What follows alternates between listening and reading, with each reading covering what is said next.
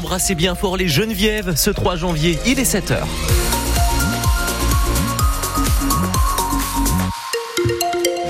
Bonne fête et bel anniversaire à vous qui nous rejoignez aujourd'hui ce mercredi 3 janvier à l'écoute du 6-9 de France Bleu Pays d'Auvergne.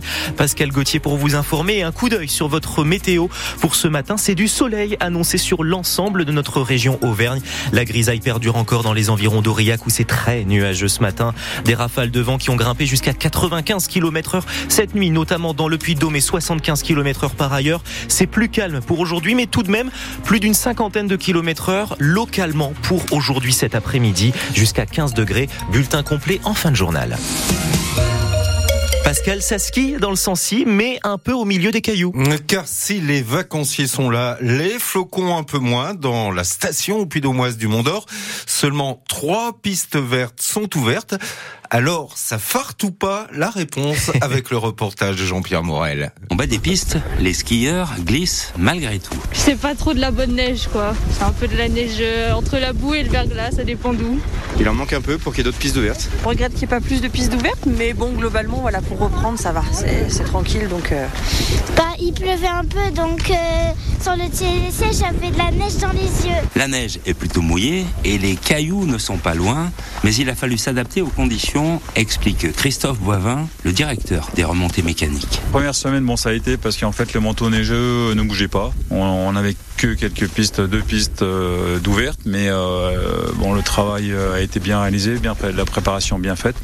Ça nous a permis en fait d'être assez serein la première semaine, mais bon, fin de semaine, parce que bon, bah, quand il y a peu de largeur, il y a aussi la notion de sécurité. C'est pas facile de, mettre les, les, skieurs en sécurité, donc il faut être vigilant. bon, voilà, c'est pas facile, c'est clair. Au Mont d'Or, la neige naturelle est attendue en fin de semaine. Actuellement, 40 des 110 saisonniers travaillent à plein temps.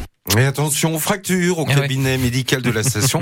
On en compte 3 à 4 par jour. Ah quand même, soyez vigilants avant de reprendre l'école. Ce serait bête. 7h02 à l'écoute de France Bleu Pays d'Auvergne. Oh, y est la bonne nouvelle. Le château de Murol bat un record de fréquentation. 190 000 visiteurs l'an dernier. Quentin, c'est une hausse de 12% pour la ah. forteresse médiévale qui domine le village Puy d'Aumois sur son éperon de basalte. Un succès qui s'explique par de grosses campagnes de promotion ou des conditions météo qui poussent les touristes à profiter des animations dans le château du XVe siècle. Il y a également un regain d'intérêt pour le patrimoine, explique l'un des guides. Moi, j'ai vraiment l'impression que les gens, il y, a, une sorte de, un petit peu de prise de conscience de l'intérêt du patrimoine. Alors, c'était déjà présent euh, il, y a, y a une 20, 20 ou 30 ans, mais on, on sent que ça marche bien, quoi. Les, les gens aiment ça. Puis, il suffit de voir un petit peu tout ce qui est présenté euh, à la télévision, les, les trucs sur les sites, le patrimoine, ça attire beaucoup de gens. Ils font même un loto du patrimoine. C'est pour vous dire qu'il y a un intérêt quand même. Hein. Donc, non, mais si, vraiment. Alors, plus en, oh oui, beaucoup plus en été, puisque comme là, on a des spectacles de chevalerie. On arrive des fois certaines journées à saturation à l'intérieur du château, parce qu'on peut plus. Là, des fois en haute cour, quand vous avez 500 personnes ici, euh, vous imaginez comment ça peut être euh, compliqué à gérer.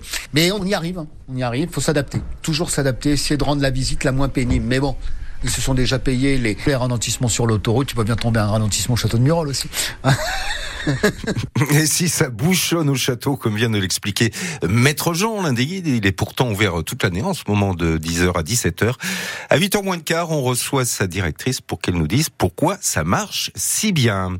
Un jeune photographe est tombé hier matin du viaduc de Garabi dans le Cantal, une chute mortelle d'une trentaine de mètres au pied d'un des piliers en béton de l'ouvrage. La victime, âgée d'une vingtaine d'années, originaire de l'Est de la France, s'était accrochée à la structure métallique de ce viaduc ferroviaire pour prendre des photos. L'alerte a été donnée par un témoin qui avait rencontré le jeune homme la veille pour prendre justement plusieurs clichés avec lui. 7h04, les supporters toulousains sont défrisés.